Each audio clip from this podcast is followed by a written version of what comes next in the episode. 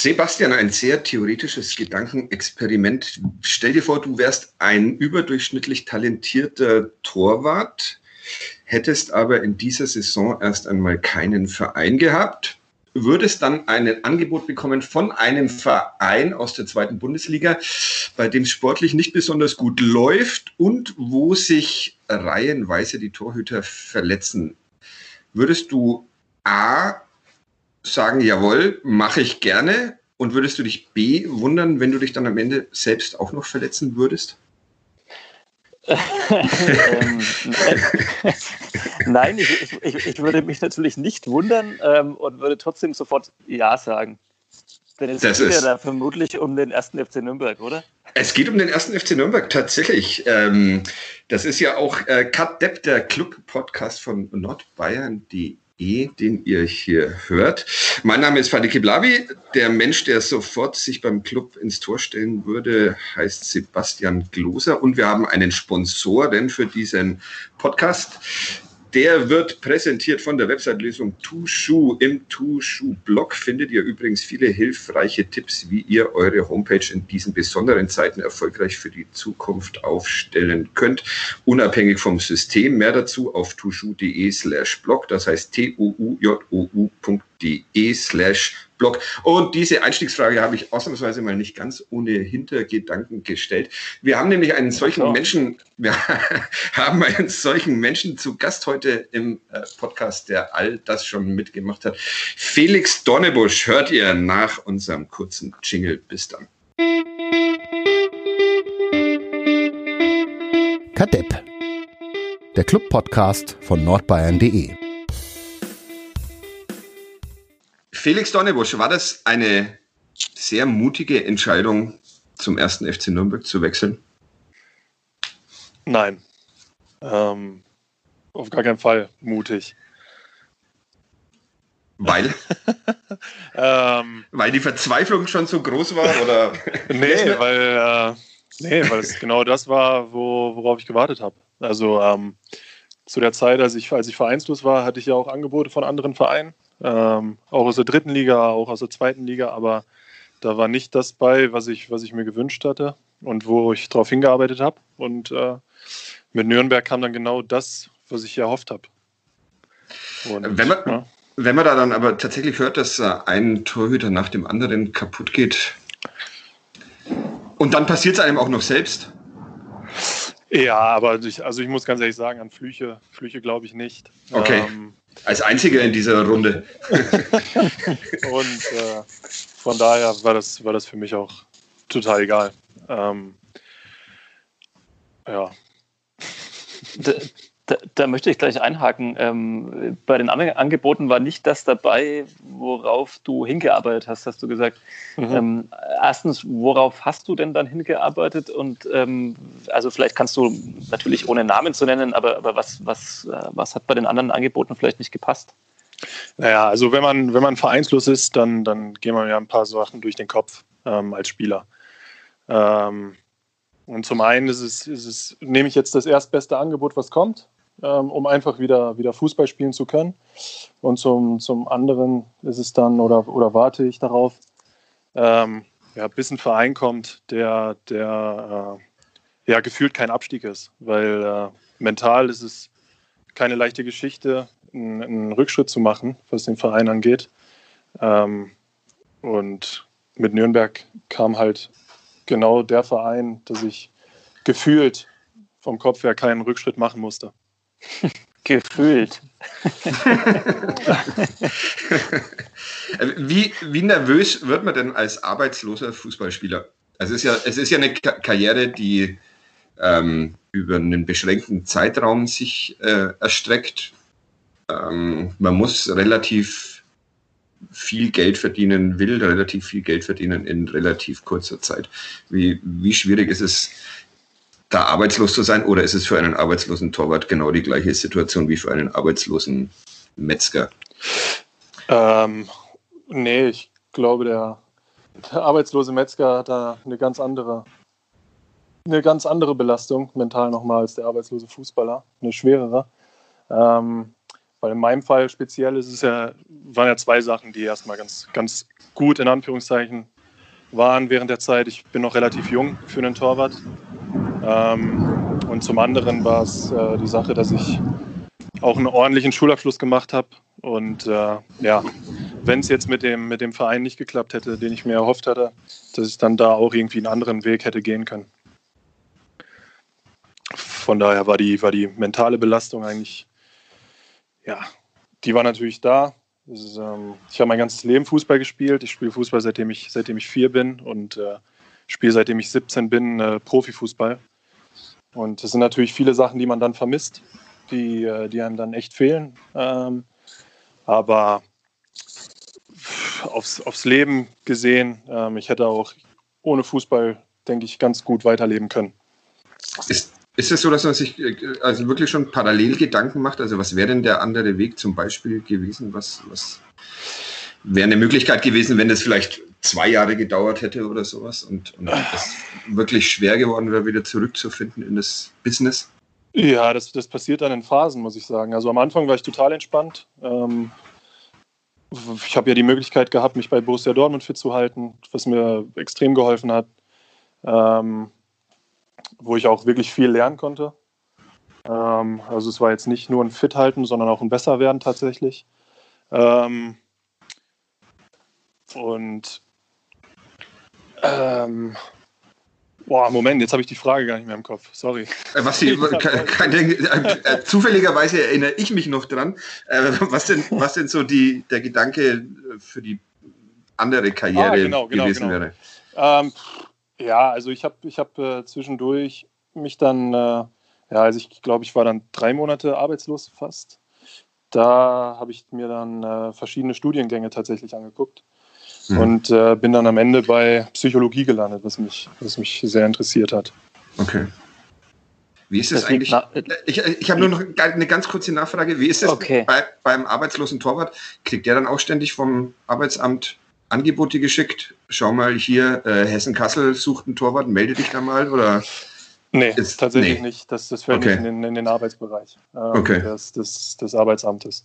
Also man muss zwar zu Gesprächen kommen und äh, ja, und vorstellig werden ähm, und auch nachweisen, dass man, dass man sucht. Ähm, aber weil das Arbeitsfeld so speziell ist, äh, gibt es da keine Vorschläge. Okay. Sebastian, sorry, ich habe dich. Kein, kein Problem. Das, das, heißt, der, der Beamte sagt dann nicht beim Gespräch, also Ihre Elfmeterquote ist nicht gut genug, um dass wir Ihnen folgende Angebote äh, zukommen lassen. Nee, der, der Beamte war tatsächlich äh, sehr positiv, hat gesagt, äh, wir hatten schon, schon öfter hier mit Fußballprofis zu tun, die keinen Verein hatten. Und alle haben was gefunden im Endeffekt, womit sie glücklich geworden sind. Das wird, wird bei ihnen nicht anders sein. Mhm. Und äh, da hat er nicht ganz Unrecht mit behalten. Zumal die Elfmeterquote ja ganz okay ist, oder? Die Elfmeterquote ist in Ordnung. Absolut. Ja. Ähm, äh, Psychologie, Psychologie liegt nahe äh, zu studieren als Torwart, weil man da eh so allein oft ist und, und sich Gedanken macht und in sein Inneres reinhört? Ähm, ja, wahrscheinlich, wahrscheinlich öfter als, äh, als die Feldspieler. Ähm, Torwart ist natürlich eine Ausnahmeposition auf dem Spielfeld. Ähm, ich glaube, dass mehr als, ja, vielleicht noch beim Stürmer, aber ansonsten glaube ich mehr als bei jeder anderen Position die mentale Stärke da auf jeden Fall eine Rolle spielt. Und dass, wenn man sich mit solchen Sachen neben dem Fußball beschäftigt ähm, und weiß, ob man da bestimmte Prozesse irgendwie ja, durchführen kann, die einem, die einem weiterhelfen, dass es nicht schlecht ist. Mhm. Sorry, Fadi, jetzt habe ich dich unterbrochen. Ja, ne, das war okay. Meine, meine Frage wäre eh belanglos gewesen, aber ich stelle sie, ich, naja, so ganz belanglos ist sie vielleicht äh, doch nicht. Dieses, dieses erste Spiel dann ähm, in Nürnberg war dann gleich ein psychologisch schwieriges auch oder ein psychologisch einfaches, weil es ein sehr besonderes Spiel war? In, in Fürth, das Spiel. Ja, genau. Ähm, Für Nürnberg, so wäre es korrekt formuliert worden. Ähm, ja, ich, ja, also ich muss sagen, dass ich, ich habe irgendwie, ich weiß nicht, wie man das nennen kann, ob das eine Gabe ist oder sonst was. Ich habe keine ne-, Wettkampfnervosität, komischerweise. Okay. Das hatte ich irgendwie noch nie. Also ähm, für mich war das einfach nur Freude, pur, ähm, wieder auf dem Platz stehen zu können. in einem, in einem Wettkampf. Ich habe ja die Jahre vorher auch relativ selten gespielt, ähm, auch in der Zeit in Bochum. Das waren dann eher Freundschaftsspiele, aber das ist absolut nicht, das, nicht dasselbe. Und äh, da hat wirklich die Vorfreude komplett überwogen. Okay, Per Mertesacker hat es ja vor einiger Zeit mal ähm, erzählt, wie schwierig ihm das gefallen ist, äh, Vorspielen, äh, dass er sich mehr oder weniger übergeben musste und so vor lauter. Anspannung. Das ist dann dir wirklich fremd und kriegst du das auch manchmal mit in, in den Mannschaften, dass es da Spieler gibt, die irgendwie erstmal nicht klarkommen. Viele sagen, wenn sie dann auf dem Feld stehen, dann ist es vorbei, aber vorher ist sehr viel Nervosität und sowas. Und ja, was ich, was ich in der Zeit mitgekriegt habe, seitdem ich Profi bin, äh, dass, dass es tatsächlich viele Spieler gibt, die, die Rituale hatten, haben. Ähm, also es, ich weiß nicht, ich hatte zum Beispiel einen Mitspieler in Bochum, der musste jede Wand anfassen, an, die er, an der er vorbeigegangen ist vor dem Spiel. Das war irgendwie so ein, so ein Kick von ihm, das war teilweise recht witzig. So wie, der, so wie Sebastian Gloser jeden Tag in die Redaktion kommt, das ist ähnlich. äh, äh, das, das, hat, das, das, hat aber nichts mit einem Ritual zu tun. Das, okay, und äh, äh, redet man mit denen dann drüber und sagt, ähm, wäre mal cool oder ähm, denkt man sich, ja, so sind die halt, wenn er es braucht. Äh, ja, das, das Zweite, ja. Also ähm, ja, im, im, Profifußball ist, ist, ist eh, gibt es viele Sachen, die, die schwierig nachzuvollziehen sind. Äh, dass dann gerade vor dem Spiel jeder so ein bisschen in seiner eigenen Welt.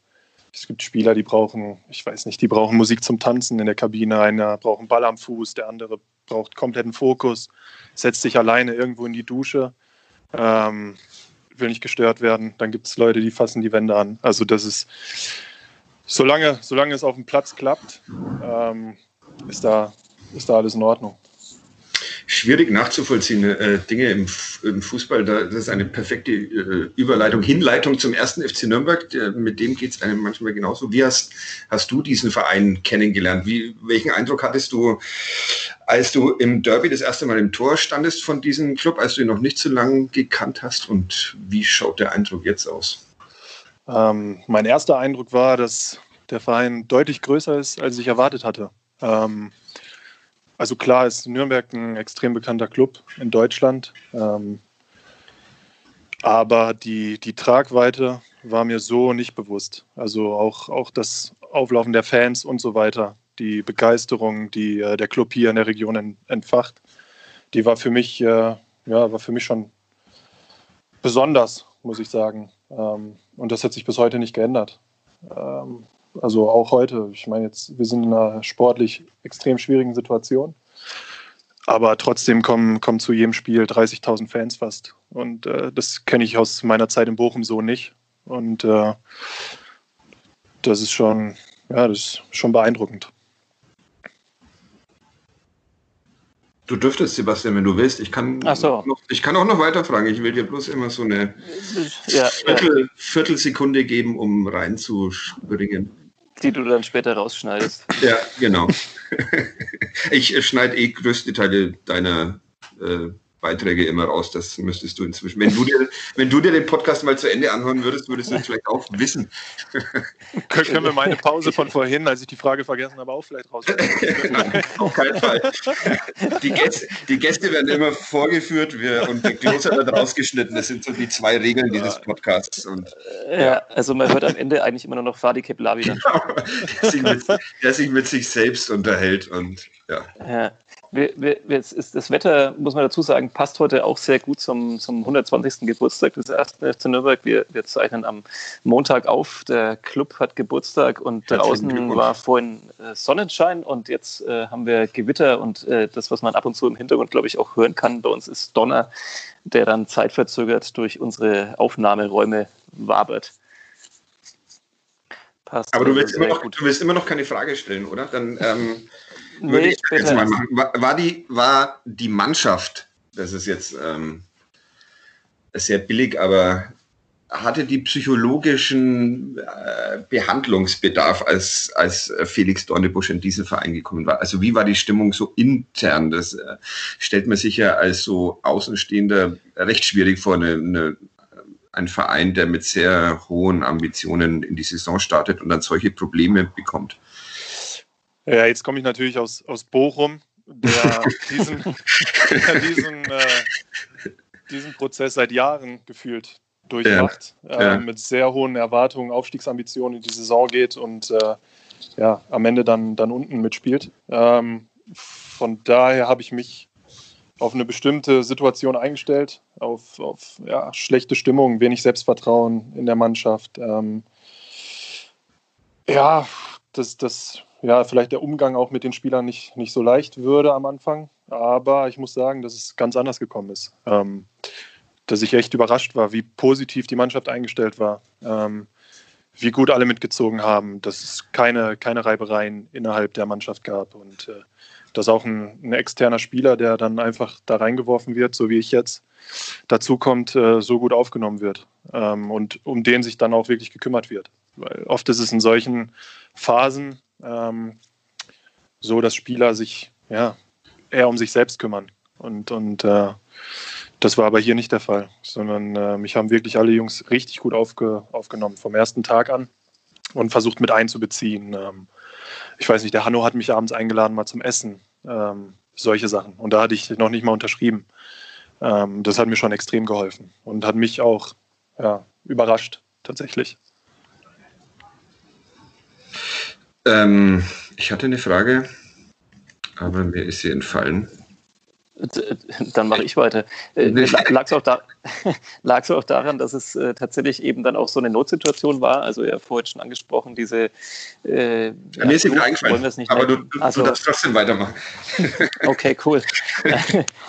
also, an, an, an Flüche glaubst du nicht, hast du gesagt, aber ähm, da war tatsächlich die, die Situation auch wirklich äh, ja, große Not, irgendwie da jemanden zu finden, der im Tor steht und der äh, zumindest schon ein bisschen mehr Erfahrung hat als äh, einer, der gerade sich quasi noch in der zweiten Mannschaft äh, probiert, ähm, wird man da eben auch deswegen dann mit offenen Armen empfangen und, und man merkt, ah, okay, ich bin gerade hier der einzige gesunde Torhüter.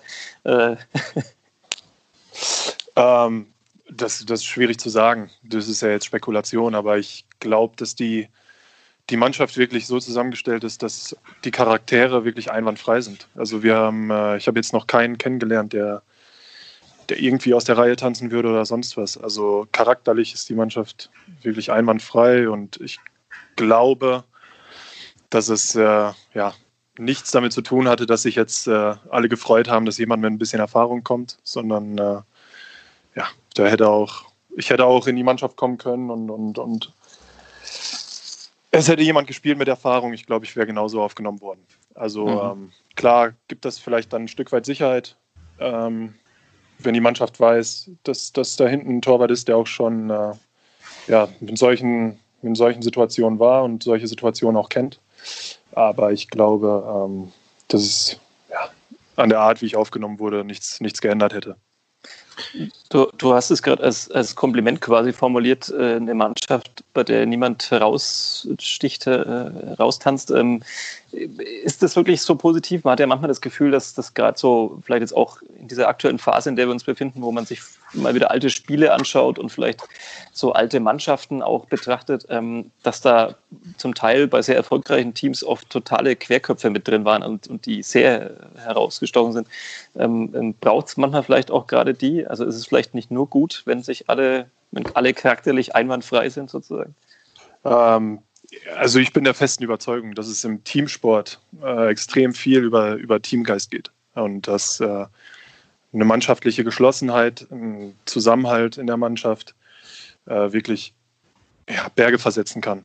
Ähm, also es gab auch schon, schon viele Mannschaften, die aufgestiegen sind aus der zweiten Liga, die fußballerisch wirklich nicht die Qualität hatten eigentlich wie andere Vereine, aber einfach weil sie, weil sie so über den Teamgeist und über diese mannschaftliche Geschlossenheit gekommen sind, äh, dass sie ja, aufgestiegen sind. Und ähm, die Art, wie man in der Kabine ist und zu seinen Mannschaftskollegen ist, ist ja auch nochmal ein, ein Unterschied zu dem, wie man auf, der, auf dem Platz ist. Also es sind ja oft zwei völlig verschiedene Personen, die es da gibt.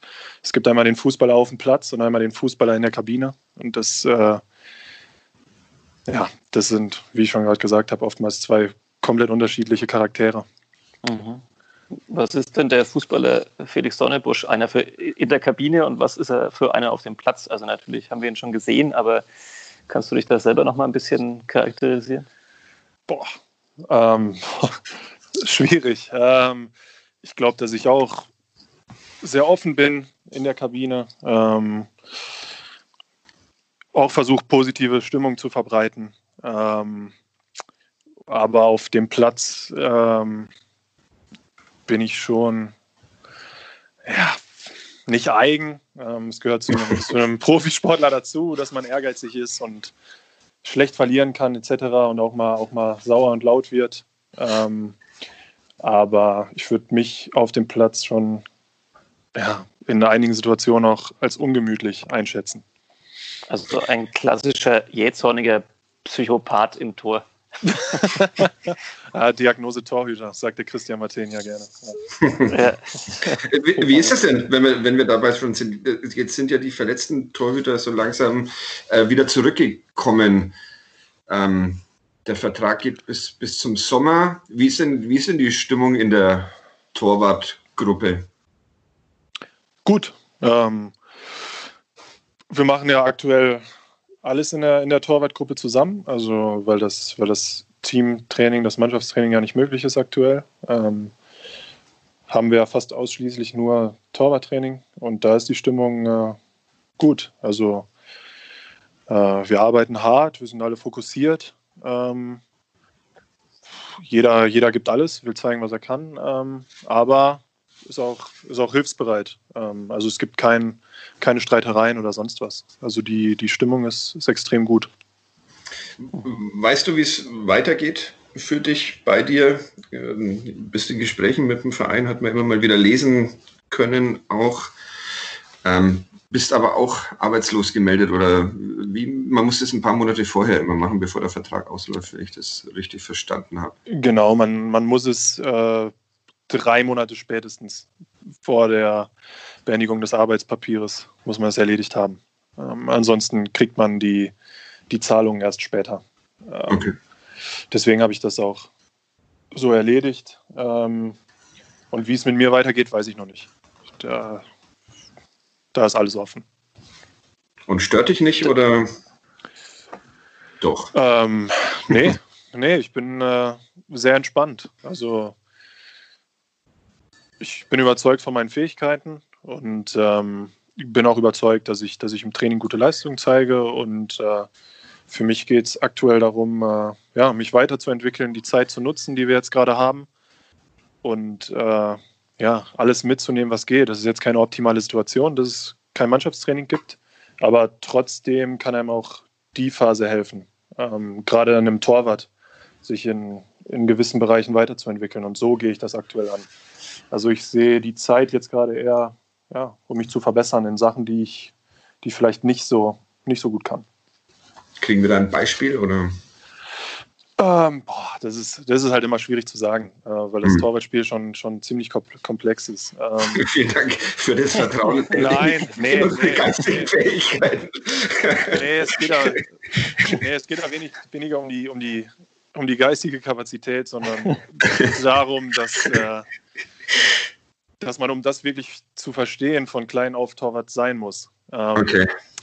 Also das ist, ist natürlich eine Sache, die man sich auch anlesen kann und anlernen kann, aber die Abläufe auf dem Feld und die Art und Weise, wie man sich im Tor bewegt, wo man stehen muss, wie man zum Ball reagiert, wie man eine Aktion vorbereitet, ausführt und dann beendet, das sind, sind alles wahnsinnig kleine Details, ähm, um die es da geht.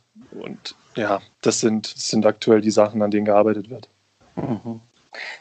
Fadi, sollen wir an der Stelle kurz die, die zwei User-Fragen einstreuen? Äh, ja, wenn du sie zur Hand hast. Ich, ich habe sie zur Hand. Ähm, also unsere User dürfen ja vorab, wenn wir einen Gast haben, auch immer äh, Fragen sozusagen an uns schicken und wir stellen sie dann im besten Fall auch, wenn wir noch dran denken. Ähm, zwei Fragen haben uns erreicht. Äh, die eine passt eben gerade gut zum, zum Thema Zukunft oder, oder eigentlich beide. Ähm, die erste Frage war, wie ist es, würdest du als Nummer zwei auch in eine weitere Saison beim ersten FC Nürnberg gehen, wenn man dir einen, einen Vertrag anbietet? Oder hast du dann einen anderen Anspruch? Ähm, naja, mein, mein Anspruch ist natürlich, als Profifußballer zu spielen. Das ist ganz klar. Also ich glaube, es gibt keinen Torwart, der, der äh, erste, zweite, dritte, vierte Liga spielt, äh, der, nicht, der nicht gerne spielen möchte. Ähm, also wenn das so wäre bei mir, dann wäre ich auch absolut nicht geeignet dazu, die Nummer zwei zu sein. Ähm, weil es geht auch, wenn man zweiter Torwart ist, darum, dass man ja, Druck ausübt auf die Nummer eins. Ansonsten entwickelt sich niemand weiter. Und äh, Stagnation ist so ziemlich das Schlechteste, was passieren kann. Ähm,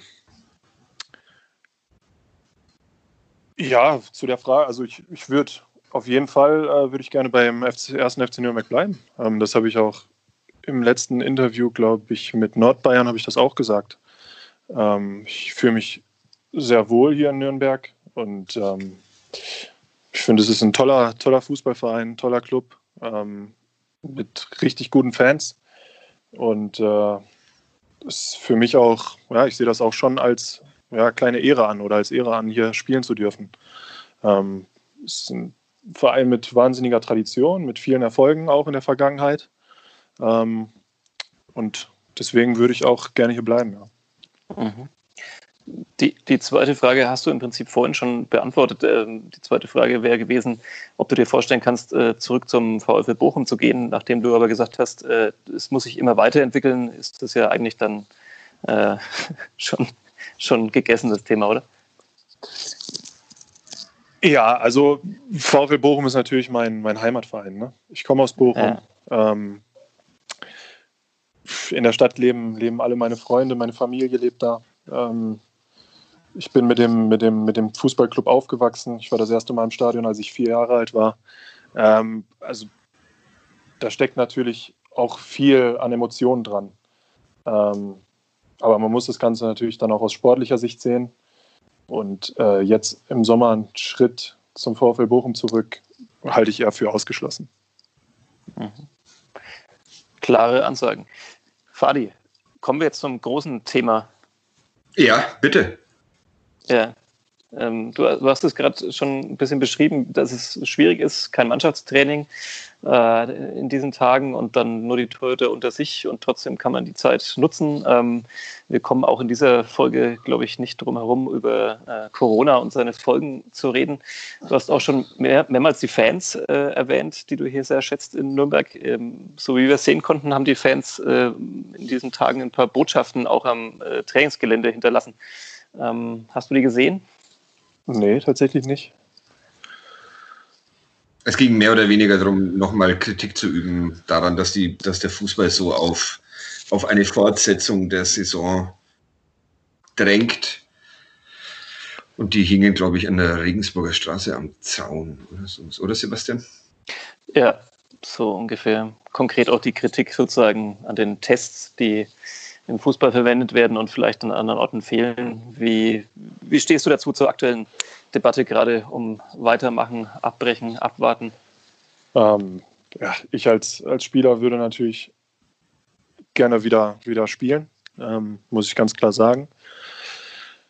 Ich würde es befürworten, wenn die, wenn die Saison weitergehen würde. Ähm, aber auch aufgrund äh, einiger Fakten. Also ich habe jetzt letzte Woche Dienstag einen Spiegelartikel gelesen, wo, wo drin stand, dass äh, ja, Hunderttausende Tests ungenutzt bleiben würden. Äh, also ich, ich meine, es werden 818.000 Tests jede Woche produziert. Ähm, es wird aber nur die Hälfte an Tests verwendet. Ähm, von daher sehe ich sehe es nicht, dass, dass wir eine Testknappheit haben. Ähm, um Tests flächendeckend äh, außerhalb des Fußballs auch nutzen zu können. Und andererseits ist es ja auch so, dass die DFL die Tests zahlen würde. Also es ist ja nicht so, dass das jetzt wieder den Fußballern alles geschenkt würde, sondern äh, ja, dass, dass die Tests auch bezahlt würden. Und äh, wenn jetzt wirklich eine Testknappheit bestünde und, und äh, dann würde ich auch sagen, das wäre schwierig. Ähm, sollte man wahrscheinlich nicht tun, aber aufgrund dessen, dass wir wirklich einen Testüberschuss haben, bin ich schon, bin ich schon der Meinung, dass es auch in Ordnung ist, gesunde Leute dann zu testen und äh, ja, darüber auch die Saison weiterzuführen. Ich habe ich hab gelesen, äh, deine Eltern arbeiten beide in einem Krankenhaus. Ähm, ja. wie, wie diskutierst du denn mit den beiden darüber? Sind die, sind die im direkten Patientenkontakt? Bekommen die ihre Tests? Heißt ja immer, dass beim medizinischen Personal auch, auch oft nicht getestet wird. Also wie sehen die denn diese Fußball? Ähm, meine Eltern äh, würden, würden, sich freuen, wenn die Saison weitergehen würde. Ähm, okay. Weil die sagen auch, dass im, im, Krankenhaus kaum getestet würde. Auch das mhm. Personal wird nicht getestet. Ähm, obwohl die Kapazität da wäre. Da, da, frage ich mich, warum das nicht gemacht wird, weil da ist es wahrscheinlich am wichtigsten. Ähm, aber die sind ganz klar dafür, dass, dass, dass, äh, ja, dass die Saison weitergeführt wird, weil es, weil es möglich ist. Ähm, und ja, zu der anderen Frage, meine Mutter arbeitet auf einer Corona-Station in Bochum im Bergmannsheil und äh, die hat da schon äh, ja, viel Kontakt zu Patienten, die mit Corona infiziert sind, ja. Wie, wie sehr sorgt man sich da als Sohn? Sehr, könnte ich mir jetzt mal vorstellen, oder? Das ist eine schwierige ähm, Situation. Ja, es ist eine extrem schwierige Situation. Ähm, weil meine Eltern natürlich auch äh, einer extrem psychischen Belastung ausgesetzt sind. Für, für die ist es natürlich extrem schwierig, ähm, weil halt Atemwegsmasken äh, wiederverwendet werden ähm, also vom Personal, äh, weil nicht getestet wird. Ähm, das sind halt alles Sachen, die die unglaubliche mentale und, und psychische Belastung fördern. Und ähm, ja, deswegen ist es für mich auch nicht, nicht ganz ohne, muss ich sagen. Äh, wenn du das so, so, so mitbekommst, sagst du ihnen manchmal, geht doch nicht mehr hin oder ist das was, was man dann doch nicht rät, weil man weiß, dass es ein Dienst an der Allgemeinheit ist? Oder nee, diskutiert ihr da? Den, den, nee, ich denke, das steht gar nicht zur Debatte. Ähm, ich glaube, es ist extrem wichtig, dass, dass, dass da hingegangen wird und da gearbeitet wird. Und ähm, ich glaube, das wäre der absolut falsche Rat, zu, zu sagen, äh, ja, dann geht nicht mehr hin zur Arbeit. Also das, das stand noch, nicht, noch gar nicht zur Debatte. Ja. Es ist äh, wenig überraschend, entwickelt sich jetzt so eine, so eine Diskussion ähm, im Land. Ähm, ist das überhaupt, alles notwendig, was wir hier machen mit, äh, mit den ganzen Vorsichtsmaßnahmen und sonstiges? Was, wie reagierst du, wenn dir so ein Zweifler begegnet, der findet, das sei alles übertrieben und erzählst du ihm dann aus den Erfahrungen deiner Mutter oder? Ähm, ich muss sagen, es ist schwierig. Ich bin wirklich einigen Zweiflern begegnet in letzter Zeit und äh, ich finde es ist schwierig, damit umzugehen. Ähm, weil das auch meistens Leute sind, die, die sich ja nicht belehren lassen wollen. Ähm, mhm. Die haben dann ihre Meinung und, und lassen sich davon dann nicht mehr abbringen. Ähm, ich muss ganz ehrlich sagen, dass ich da in letzter Zeit dann einfach gar nicht mehr drauf eingehe. Tatsächlich. Mich auf keine Diskussion einlasse.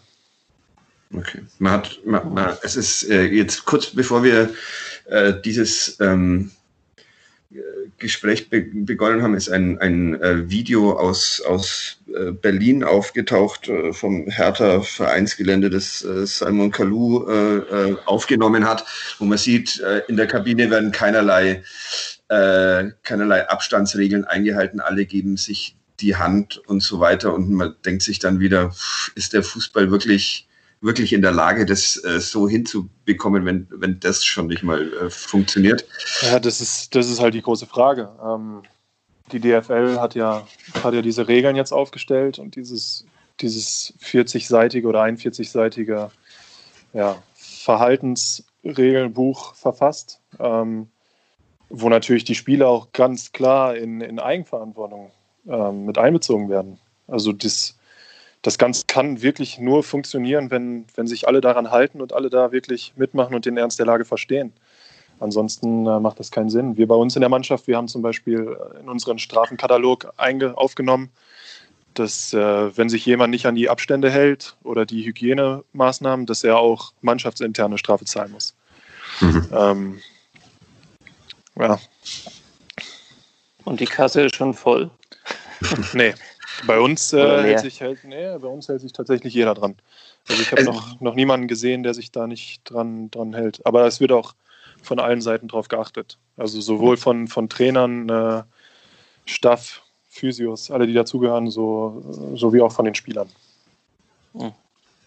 Es, es, gab am Wochenende jetzt auch noch diese Geschichte dieses Kölner äh, Spielers, der so ein bisschen seine Ängste formuliert hat, nachdem da drei positive Tests in, in Köln waren. Ist das bei euch auch ein Thema, dass das in, in, der Kabine, äh, es gibt keine Kabine derzeit, aber es gibt äh, WhatsApp-Gruppen und sonstigen, dass manche vielleicht nicht so überzeugt sind, dass es mit dem Fußball weitergehen soll, weil sie sich vielleicht auch um Angehörige sorgen, die äh, Risikogruppe sind oder sonst was, mit denen sie dann keinen Kontakt mehr haben könnten? Oder ist das noch noch gar keine, gar kein Thema gewesen bei euch. Ja, naja, wenn ein Angehöriger zur Risikogruppe gehört, dann sollte man sowieso keinen Kontakt zu demjenigen haben. Also keinen physischen Kontakt. Mhm. Ähm, also diese Sache Social Distancing sagen ja alle immer aktuell, ähm, ist in dem Sinne meiner Meinung nach auch falsch, als dass man ja äh, sozialen Kontakt pflegen kann, halt nur keinen physischen Kontakt. Ähm, also man kann anrufen, man, man ja, man kann trotzdem sprechen, man kann Videoanrufe machen und so weiter. Aber wenn ich jetzt wirklich jemanden zu Hause habe oder in der Familie, der zur Risikogruppe gehört, dann sollte ich auch als Nicht-Fußballer denjenigen wahrscheinlich nicht besuchen fahren. Hm. Da war es jetzt das Problem, dass es die Freundin ist und jetzt mehr oder weniger sie ausziehen muss, damit er weiter Fußball spielen kann. Und also das ist bestimmt ein Extrembeispiel, aber ja, auch seltsam. Ja, natürlich ist es, ist es, aktuell, ist es aktuell seltsam, also ungewohnt. Ja, aber ähm, wir reden natürlich jetzt auch über, über eine Zeitspanne von ungefähr zehn Wochen. Ähm, es ist ja jetzt nicht mehr eine komplette Saison und kein ganzes Jahr, sondern ich glaube, die Spiele würden in zehn Wochen ausgetragen werden und das ist bei uns in der, in der Mannschaft, muss ich ganz ehrlich sagen, so, dass, dass jeder das möchte. Also ich habe, ich kann jetzt nur für mich sprechen, aber ich, ich habe jetzt noch keinen mit, keinen Fall mitbekommen, wo sich jemand dagegen ausgesprochen hat. Und wir reden tatsächlich relativ viel über die ganzen Dinge. Mhm. Sebastian, hast du gerade Ja, mach bitte. Ja, jetzt hält man gerade irgendwie diese Regeln ein, gerade schon angesprochen, auch einen Strafenkatalog im Verein, man versucht da Abstand zu halten. Ähm, jetzt muss man dann demnächst aber mal irgendwann den Prozess wieder hochfahren und spätestens auf dem Platz wird man sich dann ja begegnen und das nicht mehr, mehr vermeiden können. Ähm, Gibt es da für euch jetzt so mal so, so, einen absehbaren Plan? Also es wurde immer mal so am Anfang vom 9. Mai geredet, der ist ja ganz offensichtlich äh, nicht zu halten, sozusagen, dass es da wieder losgeht. Ähm, aber du hast auch gerade schon gesagt, das Ganze muss ja dann auch in ein paar Wochen dann passieren, ähm, der ganze Betrieb. Also wie kannst du es dir vorstellen? Ähm, äh, wie könnte der Zeitplan jetzt langsam mal aussehen? Man muss ja jetzt dann irgendwann wirklich auch mal richtig als Mannschaft vorher wieder trainieren. Das ist jetzt ja tatsächlich nur reine Spekulation, weil wir da auch noch keine Informationen drüber haben. Ähm, es, es, geht halt alles nur über, über Risikominimierung. Ne? Also ähm, man muss regelmäßig testen, die Spieler müssen sich alle an Hygienevorschriften halten, ähm, ja, vielleicht auch an Quarantänemaßnahmen, die, die eingeführt würden wenn es wirklich so, so kommen sollte. Aber einen Zeitplan kann, kann ich jetzt auch gerade so aus dem Stegreif nicht formulieren, weil es einfach davon ja, von der obersten Seite aus noch, noch keine Neuigkeiten gibt. Also zumindest, zumindest für uns jetzt nicht. Mhm. Vielleicht gibt es Neuigkeiten, von denen wir nichts wissen, aber uns hat noch nichts erreicht aktuell. Die gibt es gerade in dieser Minute unter anderem von, von Spiegel Online äh, zehn positive Tests gibt es wohl in der Fußball-Bundesliga, in dieser ersten Testreihe sozusagen jetzt. Ähm, mhm. Weiß man natürlich noch nicht, wie die verteilt sind und so weiter, aber, aber hast du ein bisschen Angst, dass dann da auch eine Wettbewerbsverzerrung irgendwie stattfindet? Also wenn man jetzt mal davon ausgeht, ich meine, es ist ja eben ein Virus, das heißt, der kann sich dann auch mal schnell äh, intern verbreiten. Also ich glaube, im Kölner Beispiel hat es jetzt der Physiotherapeut, der dann wiederum auch ähm, äh, ja, Kontakt eben mit diesen zwei Spielern hatte. Wenn man mal jetzt das Extrembeispiel nehme, äh, es geht los und dann passiert es, dass in der ersten Woche sich beim ersten FC Nürnberg ähm, von der Startelf äh, sieben Spieler äh, anstecken, die dann erstmal in Quarantäne müssen. Wie, wie ging das dann weiter? Also bleibt dann der in der Liga, der am gesündesten durchkommt oder, oder wie ist es? Ja, das ist, das ist halt die große Frage, auf die ich, auf die ich auch keine Antwort habe. Ähm, äh, aber auch das ist ja reine Spekulation. Ich glaube, der, der Herr Lanz hat es den äh, Herrn Watzke gefragt, auch schon, wie das denn wäre, wenn jetzt wirklich Mannschaften drei Wochen in Quarantäne müssten und so weiter, ähm, wie dann die Saison zu Ende gespielt werden würde. Darauf gibt es natürlich keine Antwort. Ähm, da kann ich jetzt auch nichts, nichts zu sagen. Ähm, das wäre jetzt auch rein Spekulation. Mhm. Fakt ist, dass, dass es, glaube ich, möglich wäre, sicherzustellen, dass wirklich, wenn sich alle Spieler an die, an die vorgeschriebenen Maßnahmen halten würden, dass es dann sichergestellt, dass dann sichergestellt werden könnte, dass sich wirklich keiner infiziert und somit das Virus auch nicht übertragen kann. Ähm, aber dafür müssten, müssten wirklich alle, alle Zahnräder ineinander greifen und alle müssten mitziehen. Mhm.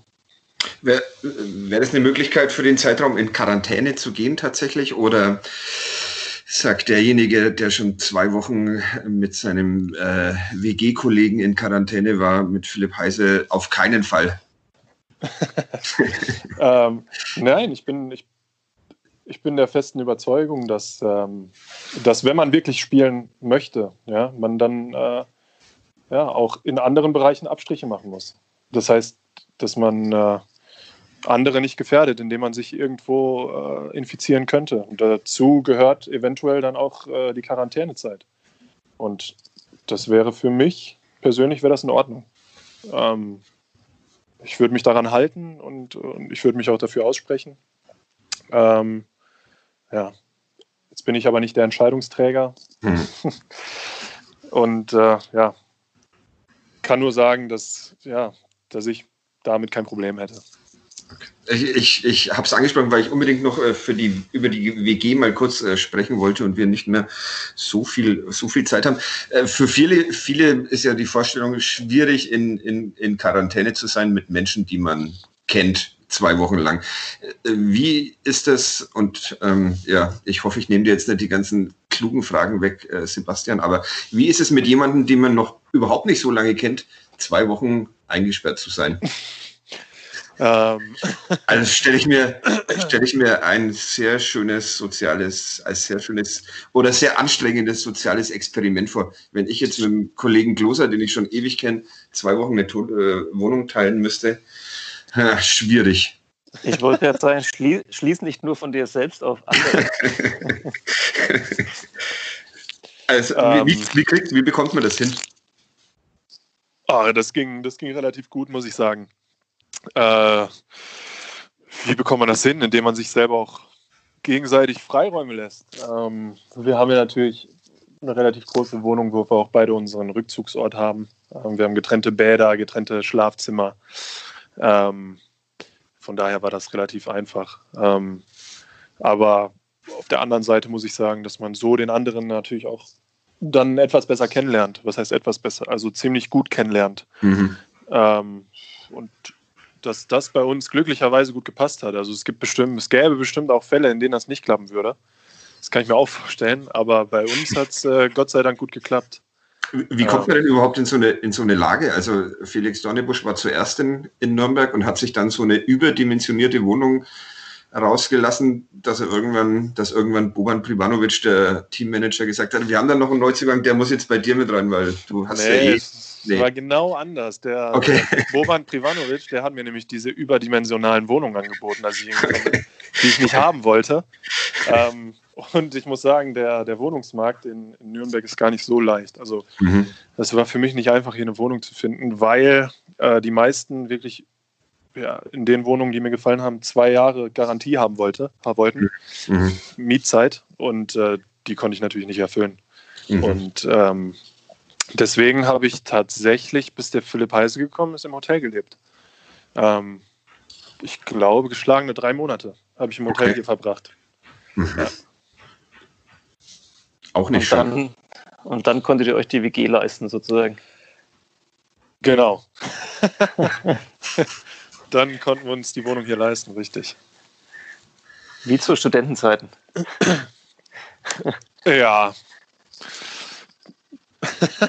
ja, ja. Die, die, die, die, Frage habe ich auch noch, wenn ich, wenn ich das richtig mitbekommen habe, ihr unter anderem die Zeit äh, verbringt ihr unter anderem mit Hör, Hörspielen, Hörbüchern. Ähm, und ihr habt euch angehört, die, wie, wie heißt die kürzeste Geschichte der Menschheit? Ja, eine kurze Geschichte der Menschheit. Kurze Geschichte der Menschheit. Der äh, Sebastian Gloser liest immer noch, wenn ich recht informiert bin. Äh, ich bin zehn Seiten vor Schluss jetzt. Okay. Und oh, ich, stark Ich bin tatsächlich ähm, so weit gekommen, bis dann irgendwann mal diese Sache mit den Münzen auf äh, gefühlt 500 Seiten erzählt wird und, und mit dem Geld. Und das hat mich äh, so, so, gelangweilt, dass ich es weggelegt habe. Bis dahin fand ich es überragend, das Buch. Dann habe ich es weggelegt und jetzt finde ich es nicht mehr. Äh, wollt ihr mir kurz noch erzählen, was dann passiert oder würde das den Rahmen sprengen jetzt? Wird es danach wieder gut oder? Ja, es wird gut, ja. Es wird ja. wieder gut, ja, okay. definitiv. Aber in, inhaltlich wird es wahrscheinlich den Rahmen jetzt äh, tatsächlich sprengen. Ja. ja. ja. Aber, aber man, kann, man kann es empfehlen. Also es, es hat als, als Buch auf jeden Fall seine, seine Längen. Ich weiß nicht, wie das Hörbuch ist, da wird ja gerne mal ein bisschen gekürzt, aber, aber ähm, das, die, die Printfassung, sie hat seine Längen, aber, aber es, es lohnt sich trotzdem bis zum Ende.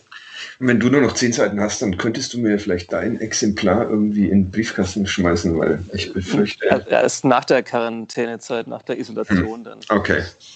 Gut. Haben wir noch Fragen? Sauber, das Buch. Haben wir noch äh, seriöse Fragen, Sebastian? Oder? Äh, seriöse, hatten wir, hatten wir überhaupt eine? ich, ich glaube schon. Ich, ich, ich, ich muss noch eine unseriöse Frage stellen. Das ist der eigentliche Grund, warum wir diesen Podcast mit Felix Dornebusch gemacht haben. Ich glaube, es war beim äh, Spiel gegen den SV Sandhausen und Felix Dornebusch kam auf die Pressetribüne, um äh, dem Club Fanradio ein Interview zu geben. Äh, was, was das Spiel gegen Sandhausen? Irgendwann auf jeden Fall im Max-Morlock-Stadion. Und er trug eine bunt karierte Hose, wie ich sie äh, zuvor und danach nie mehr gesehen habe. Wo, wo, wo, wo, bekommt man diese Hose her? Äh, die war nicht kariert, die war gestreift. Okay. Gestreift. okay. Und äh, die ist aus New York.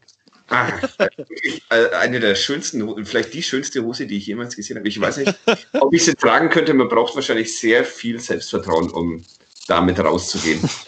Ja, das, nee, das finde ich nicht. Ich finde, jeder sollte, sollte das anziehen, wo er sich drin wohlfühlt. Das okay. ist meine Auffassung. Also es wurde mir von Basti Meier bei Bochum auch immer gesagt, was ich denn für ein Selbstvertrauen hätte, dass ich mich so anziehen würde, aber ich gucke in meinen Schrank und ich nehme das Teil raus, was mir gefällt gerade und dann ist es mir auch egal, eigentlich, ob es zusammenpasst oder nicht. Es sah tatsächlich sehr, sehr hervorragend aus. Ich war sehr neidisch. Ähm, und jetzt muss ich nach New York fliegen, um mir mir so eine Hose rauszulassen. Das heißt, Felix ja. Donnerbusch geht shoppen in New York. Ja, übers Wochenende. Ja, Über nee. Nee. Nee, er nicht. Okay. Er nicht. Gut. Felix Dornebusch war einmal in New York und hat sich da eine Hose gekauft. Und hat sich da so eine grandiose Hose gekauft. Herzlichen Glückwunsch dazu. Ich bin neidisch. Ja. Wenn er das nächste Mal da ist, Felix Dornebusch, könnte er mir eine mitbringen. Ich würde die Kleidergröße dann nochmal durchgeben. Machen ja, wir so. Okay. Wäre auf jeden Fall auch passend für die Sportredaktion. Da auf jeden Fall. Auf jeden Fall. Das ähm, erinnerte mich an einen Kollegen, dessen Namen wir hier jetzt nicht nennen wollen. Aber erst, Felix Sonnebusch sah besser aus als der Kollege. Selbst okay. an seinen, seinen, wildesten Tagen kommt er da nicht ganz. okay, äh, ich wäre oh durch. Gott. ja, genau. Felix hat jetzt vor, vor der äh, Aufnahme gesagt, er hat diesen Podcast noch nie bis zum Ende anhören können, weil er irgendwann immer eingeschlafen ist. Jetzt musste er bis zum Ende durchhalten. Das ist ein kleiner Triumph für uns. ja. Die erste Folge, die er geschafft hat. Ja, ja der, der, hat Spaß gemacht. Ich hoffe, ich habe es einigermaßen in Ordnung gemacht. Ja. Für mich was komplett Neues. Ja, wir hoffen, wir hoffen, wir haben es auch einigermaßen in Ordnung gemacht. Aber ihr, seid, ihr seid ja die Profis. Ja. Alles, alles die, einen, ja, die, die einen sagen so. Vielen Dank, Felix Donnebusch. Ähm, Sebastian Großer, willst du noch was sagen? Oder? Nee, nee, ich muss hier auch raus aus dem, aus dem Raum, in dem ich aufnehme, weil äh, das ist so ein Glasraum und da stehen bereits Menschen äh, draußen und klopfen an die Scheibe, weil jetzt die nächste Konferenz hier drin stattfindet. Also wir müssen jetzt aufhören. Das ist schön. Also dann Felix, Felix Donnebusch, vielen, vielen Dank äh, fürs Zeitnehmen und ähm, wir hören uns nächste Woche wieder. Danke für die Einladung. Ja, ciao. Ciao. Tschüss.